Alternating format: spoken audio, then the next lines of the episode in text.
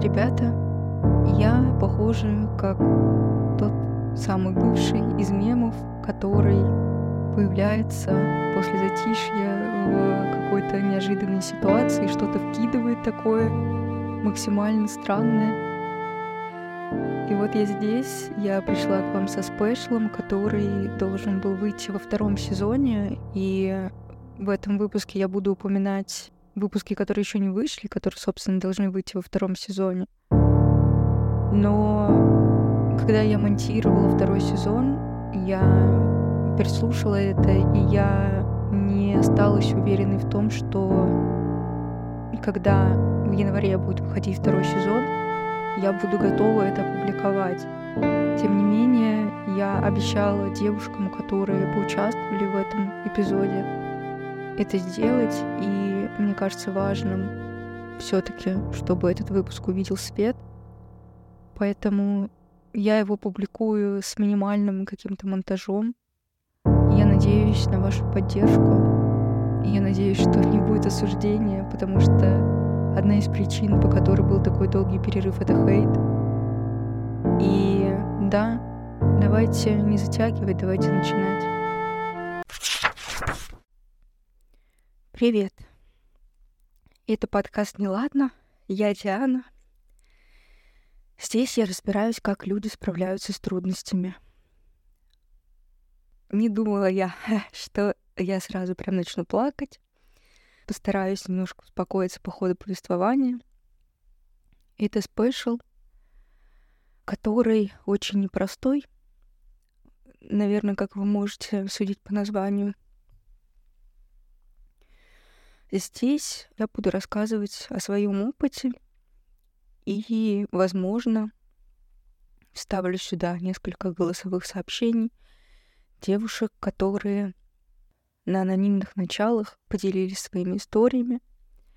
Сразу хочу обозначить, что я ни к чему не призываю. Я считаю действительно, что это сугубо индивидуальное решение для каждого человека — и что для кого-то может оказаться удачным решением, может оказаться фатальным решением для другого. На фоне обсуждений закона о защите детей, как многие это называют, эмбрионов, как угодно это можно называть. Но на самом деле это закон о запрете абортов — на этом фоне меня, конечно, флешбочит жестко в историю, которая произошла со мной много лет назад, которую, которую я всячески пыталась забыть. И историю, которую я вообще никому не рассказывала до этого, практически кроме своего психолога. Мои друзья, которые слушают этот подкаст, наверное, сейчас в большом шоке. Простите, я пытаюсь успокоиться. История. Наверное, вы уже отчасти по некоторым выпускам, например, э, из выпуска про расставание и из выпуска про комплексы и некоторых других, знаете, что я была не в очень удачных для себя отношениях. Возможно, я сниму, я сделаю какой-то отдельный выпуск, где восстановлю хронологию событий. Но сейчас я не очень хочу на этом останавливаться. Просто скажу, что для меня сейчас абсолютно очевидно, что это были созависимые отношения. Хотя, конечно, для того, чтобы ставить приставку «со», нужно как будто бы, чтобы в этом участвовали двое людей — а тут как будто бы больше зависимые отношения с одной стороны. И да, это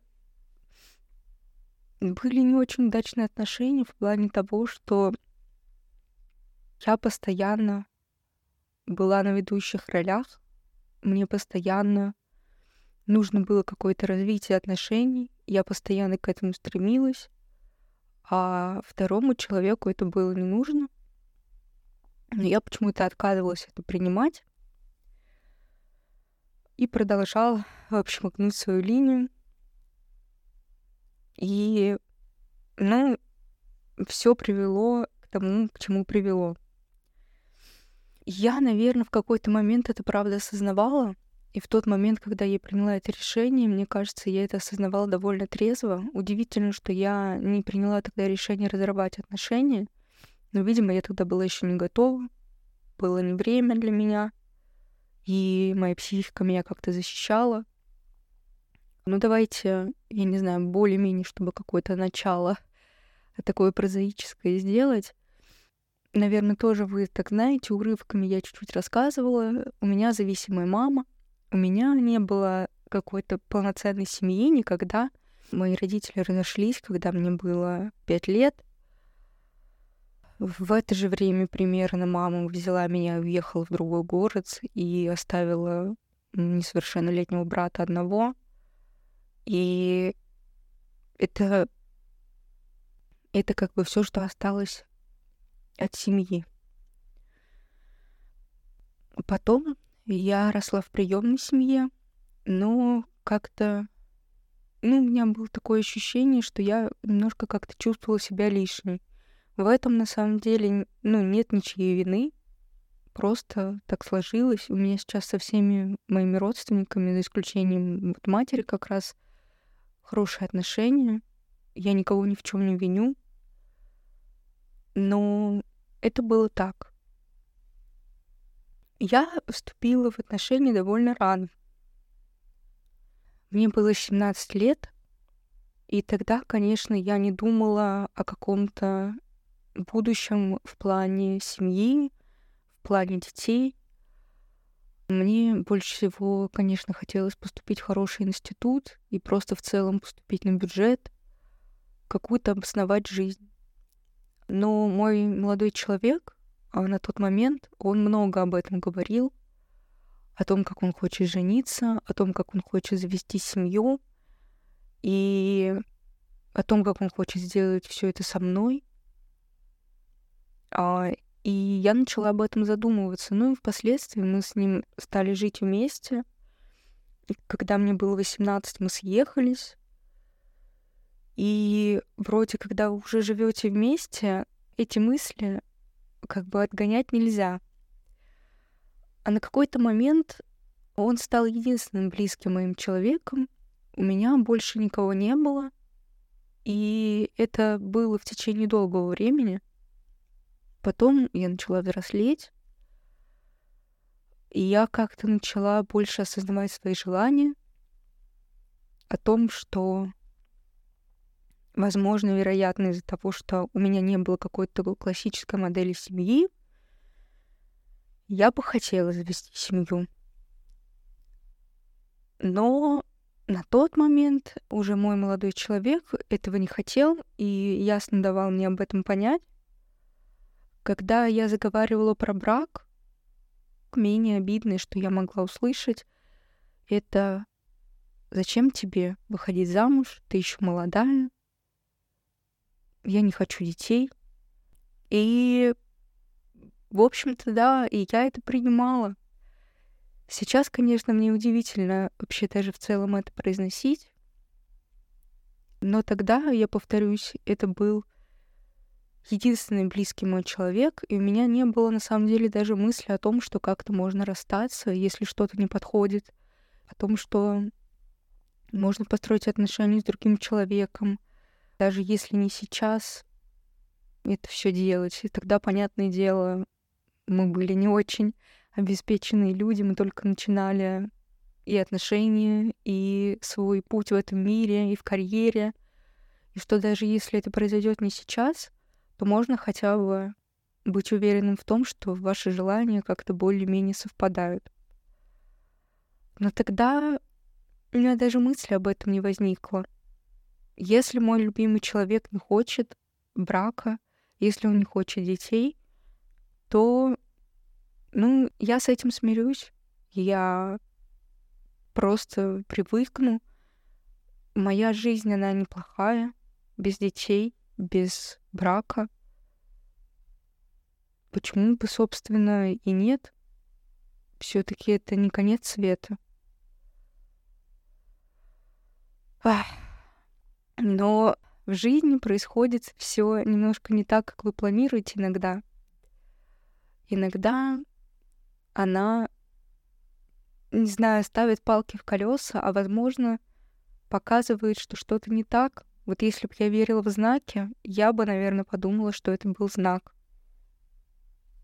В какой-то момент у меня началась задержка. Я не обратила тогда на это особенного внимания, потому что у меня тогда был очень нерегулярный цикл, я много нервничала, и какие-то задержки, даже большие, они были в порядке вещей. У меня уже до этого много раз было такое, когда я паниковала, а потом шла к гинекологу, и единственное, что мне могла сказать гинекологиня, это что мне нужно меньше нервничать потому что иначе я смогу довести свой организм до какого-то просто истощения, что это как бы нормально, что не идут месячные в какой-то стрессовый период, но в целом в жизненном соотношении это не очень хорошо, потому что если твой организм отменяет или откладывает месячные, это значит, что что-то не так. Я не обратила на это внимания, но в то же время я очень тревожный человек. И я решила, что все-таки надо, наверное, сделать тест. Я посылала своего на тот момент молодого человека за тестами. И они каждый раз показывали отрицательный результат. Ну, то есть все было нормально. Но когда он ходил в аптеку, и девушка аптекарь, видимо, запомнила его, фармацевт, и она ему сказала, что ну, не надо так бегать так часто, вы только тратите деньги. Если есть сомнения, сдайте ХГЧ. И он точно уже покажет, что происходит. У меня эта мысль, она застряла в голове. К тому же у меня подруга медик, и она мне тоже тогда говорила, что ну, если есть сомнения, лучше один раз сдать анализ и все, и убедиться или разубедиться в чем-то. И в какой-то момент я накрутила себя до такой степени, что мне стало очень страшно. И когда мой молодой человек уехал куда-то на выходные, я поехала в инвитро и сдала этот э, анализ. Там очень быстро приходит результат. Буквально следующим утром я проснулась, они были готовы. И выяснилось, что я забеременела. И я очень испугалась. И я помчалась к врачу сразу же в платную клинику. Она сделала осмотр. Срок был маленький, 5-6 недель. Я ничего не сказала своему молодому человеку. Мне было страшно самой оказаться в этой ситуации. И мне хотелось, наверное, получить какую-то поддержку, какое-то плечо, на которое можно опереться. Но я понимала, наверное, что я этого не получу. Как только я представляла, что я ему это скажу, я понимала его реакцию. И мне казалось, что мне и так очень сильно страшно. И, наверное, я не выдержу уже просто этой реакции в моральном плане. Я и так была тогда очень сильно, ну, очень я сильно стрессовала, да, я это вначале сказала. У меня были проблемы с работой, с учебой. Как-то в целом, как будто я была по жизни потеряна сильно. И как будто бы это еще, ну, мне казалось, что меня это добьет. И я ему не стала ничего говорить. Я решила, что я справлюсь с этой проблемой сама. Я по поехала к врачу. Она сделала УЗИ, она сделала анализы все необходимые, процедуры. Я ей сказала сразу о том, что я хочу прервать беременность. Она мне сказала, не знаю, видимо, мое состояние было очевидно на лицо. Она мне сказала, попросила меня подумать 48 часов и ни с кем эту, это не обсуждать. То есть вообще ни с кем. Подумать самостоятельно. Это сделано для того, чтобы никто меня не мог переубедить, и чтобы это было целиком только мое решение, я так понимаю. И если через 48 часов я все-таки утвержусь в своем решении, которое я ей озвучила на приеме, то записаться на прием еще раз и, в общем-то, приехать. А если я передумаю делать это, то, соответственно, не записываться. И дать уже на учет женскую консультацию, когда будет пора. Я, ну, честно сказать, я не думала 48 часов. Ну, то есть, понятно, там прошло больше времени, потому что, ну, я скрывала от молодого человека до недели. Мы были вместе. И я не могла, ну, я никуда не выхожу из дома, просто, понимаете, я не могла как-то вдруг внезапно сорваться и куда-то поехать по каким-то своим делам. Работала я тоже из дома практически всегда. И на следующей неделе я это сделала. У моего молодого человека опять не было дома. все прошло нормально, но, видимо, моя психика, она дала трещину. Мне кажется, тогда и начали развиваться сильнее мои ментальные проблемы. И если бы вообще целиком не было бы этой ситуации, не было бы беременности и всего, если бы я в это не попала, то мой бы дальнейший путь в лечение, он бы дался намного проще. Но произошло, что произошло. Сильно меня тогда довольно... Не знаю, как это назвать. Ну, вдарила. Я не знаю, я не знаю, какое слово подобрать. А, я После первой таблетки я приехала домой, я какое-то время подождала там в клинике, но потом отпросилась, потому что мне было вообще жутко ужасно некомфортно, мне хотелось поскорее вообще распрощаться с этим, забыть вообще, что я здесь была. И я под свою ответственность я уехала домой. Как только я приехала домой, на меня как будто бы вот весь этот стресс, вся вот эта ситуация, она как будто на меня обрушилась. Мне было ужасно плохо, меня бил, била какая-то дрожь, меня рвало, какой-то вот это был озноб, я не понимала, что происходит, я испугалась, что это что-то ненормальное, потому что меня проинструктировали о том, что дальше будет. И мне сказали, что вот у тебя будет кровотечение, и, возможно, какая-то небольшая тошнота, но это в целом все. Тут меня так фигачит.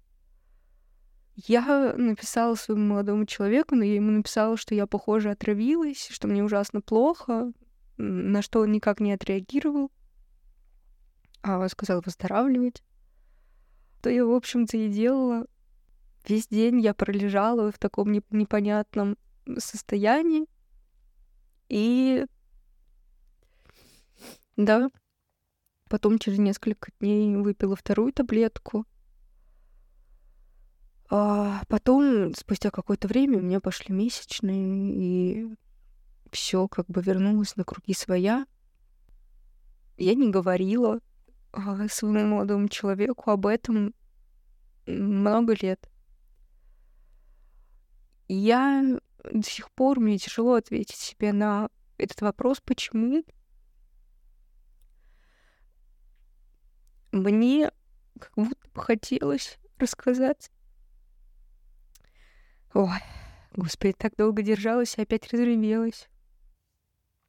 Мне как будто бы хотелось рассказать, но я не знаю, ну, понимаете, для этого как будто бы нет правильного момента. А иногда мне казалось, что он все знает или догадывается. Я не знаю, такие вот у меня были игры моего разума, что ну, он наверняка догадывается, но если он не понимает эту тему, то, наверное, и не стоит. Периодически ко мне это возвращалось, и я думаю, нет, надо рассказать. Нет, он должен знать. Но его позиция по отношению к браку и детям как будто бы ну, меня останавливала. Я думала, зачем? Это уже ничего не изменит. И да, я так по итогу ничего и не сказала до самого расставания. Я, правда, пыталась эту тему затолкнуть поглубже, и она всплыла в разговоре с психологом, когда я переживала расставание. И психолог мне сказала, что, возможно, ну, стоит сказать ему об этом, а, потому что он тоже имеет к этому отношение, он должен знать. Я с ней согласилась, что это будет честно, чтобы поставить такую точку, совершить, чтобы выйти, чтобы выйти из этих отношений без секретов. Я рассказала, а, но лучше бы не рассказывала. Я пожалела сразу же об этом. Потому что человек, во-первых, не поверил. Я не знаю, кем надо быть, чтобы врать о таком, вот честно. Я бы... Я бы хотела этого не переживать. Правда. Я бы хотела, чтобы это все было неправдой, выдумкой больного сознания. Но, к сожалению, это не так. А, он не поверил, а, он подумал, что это манипуляция какая-то. Я не знаю, я слышала, что манипулирует беременностью типа сейчас, знаете, чтобы там человек, я не знаю, вернулся ради ребенка или что-то. Но беременностью много лет назад это, конечно, что-то новенькое. И что он сделал? Он попросил код от заказа в Озоне, а, который я заказала для того, чтобы перевести собаку, чтобы он забрал и отдал вещи перевозчику. Вот и вся реакция. Я не знаю, на что я рассчитывала, правда, честно говоря. И вот так закончилась эта история. И эта история длилась не ту неделю между тем, как я приехала к врачу и приняла уже окончательное решение. Эта история длилась практически пять лет, четыре года, потому что она была не завершена. И Ой, для чего я вообще это записываю? Для того, чтобы, во-первых, дать поддержку другим женщинам, которые через это проходят или которые были вынуждены через это пройти. Вы очень смелые, вне зависимости от того, какое решение вы приняли. И для того, чтобы сказать, что Важно оставлять решение за женщиной в любых обстоятельствах. Наверное, закономерным будет вопрос, вернее, ответ на вопрос, жалею ли я о том, что сделала. И мне кажется, что ни одна женщина, которая через это прошла, не сможет ответить на этот вопрос однозначно, да или нет. Сейчас объясню почему. Когда ты принимаешь такое решение, как бы ты ни был уверен в своем выборе, ты всегда будешь думать о том, что бы было, если бы ты приняла другое решение. Если бы ты сделала другой выбор, что бы было. И это, конечно, опять же, опасная ловушка, в которую можно угодить. Можно думать о том, что да вообще все было бы супер. У меня сейчас была бы семья, которую я хотела, или дальше продолжать как-то эту мысль. Это вот что было, наверное, мне присуще долгие годы. Жить в каких-то иллюзиях, которые не имеют отношения к действительности. Либо думать о том, как бы все было бы сейчас ужасно, как бы это все усложнило. Но правда в том, что мы не знаем, как бы все сложилось. Сейчас я могу сказать, что это действительно повлияло на мою жизнь, действительно повлияло на нее в негативном ключе, но а, повлияла на это сама ситуация, в которой я оказалась, а не то решение, которое я приняла тогда.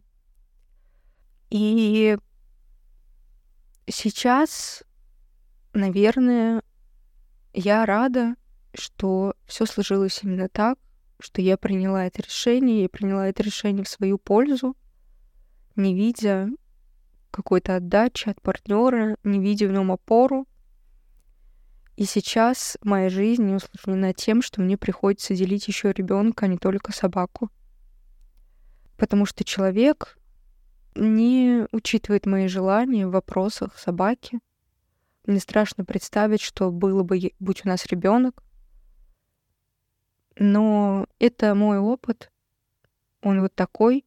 Он может отличаться от вашего. И это, наверное, моя позиция на сегодняшний день. Потому что, конечно, все равно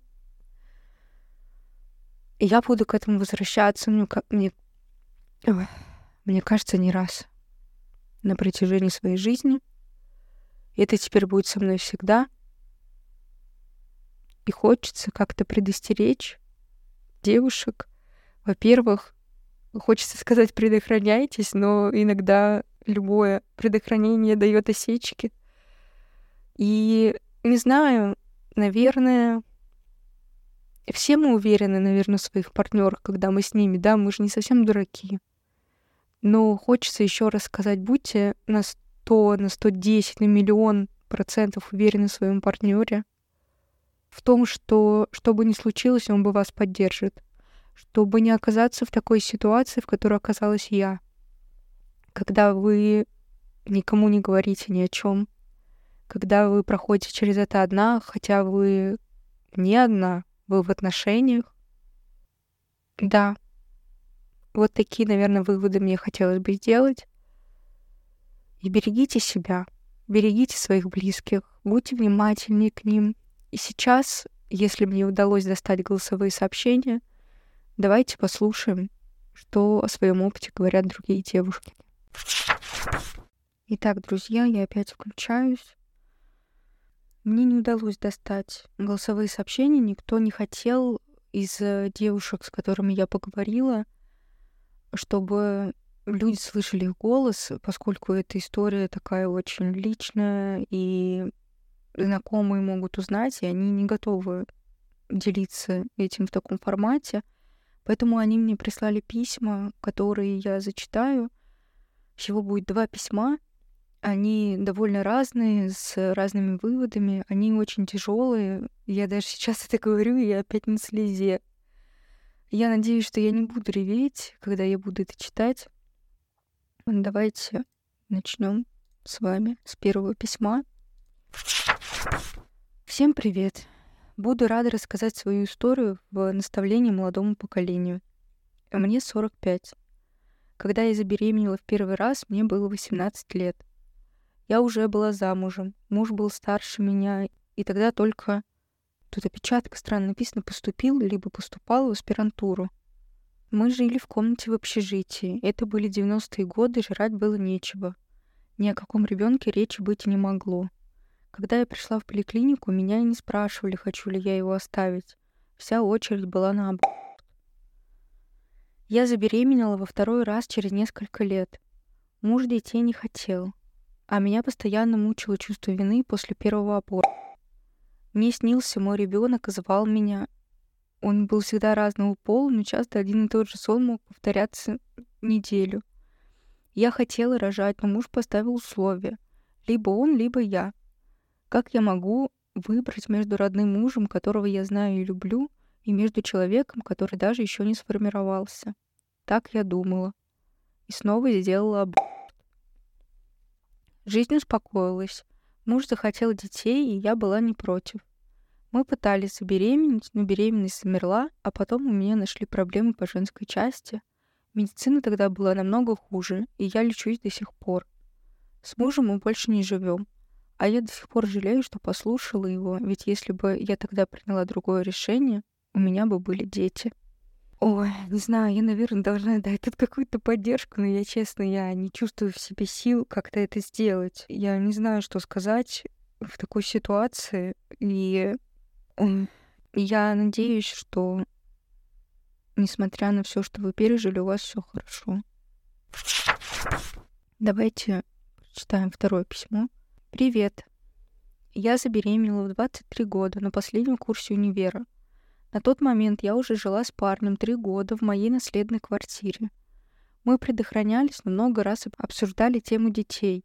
И он говорил, что любит меня, если вдруг я забеременею, то будем рожать, и он меня не бросит. Он воспринял эту новость совсем не так, как я ожидала. Он орал и швырял вещи. До этого даже голос редко повышал. Обвинял, что я специально все построила, чтобы заставить жениться на себе. Потом он извинялся и одаривал меня заботой, говорил, что испугался и сильно стрессанул. Так было до пятого месяца. Потом он расстался со мной и ушел к очень молодой девушке, практически школьнице. Мне это объяснил, что с ней легко и весело, а со мной он ненавидит проводить время. Этого я дальше не буду читать, потому что у нас нет возрастного ограничения 18+. Ну, простите, там пиздец но в жизни ребенка будет участвовать. После родов я впала в послеродовую депрессию. Я ненавидела себя и ребенка, испытывала чувство вины за то, что не могу его полюбить. До сих пор ее чувствую. Я не сказать, что хотела детей, если только с любимым человеком. Сейчас моему ребенку 7 лет, и мне до сих пор кажется, что со мной что-то не так, что я люблю его не так. Отношения выстроить мне не удалось, потому что никто не готов быть женщиной, в кавычках, с прицепом. Бывший участвует в жизни ребенка, но я бы хотела, чтобы он этого не делал, потому что мне каждый раз тяжело его видеть. И я бы не хотела, чтобы ребенок общался с таким гнилым человеком, даже если это его отец. У него все в порядке.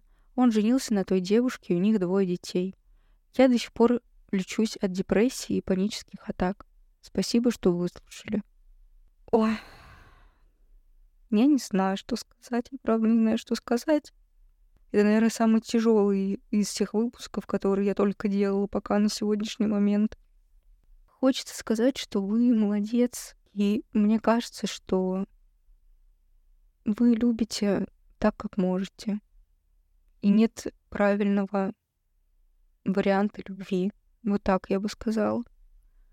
Я надеюсь, что вы совсем справитесь. Я надеюсь, что вы, слушатели, тоже совсем справитесь. Для этого не нужен подкаст, мой в том числе. Если вам есть чем поделиться, вы можете отправить анонимное письмо в телеграм-бот, который указан под описанием этого выпуска. Мы разберем ваши истории в каком-нибудь из спешлов. Возможно, даже сделаем это с психологом. Если вам есть что сказать на эту тему и вы хотите разговорный выпуск, то тоже пишите. Если вы готовы поучаствовать и рассказать свою историю, то я буду рада вас выслушать. Пожалуйста, не отчаивайтесь. Я уверена, все будет хорошо, потому что с другой мыслью очень тяжело жить. Услышимся. Пока.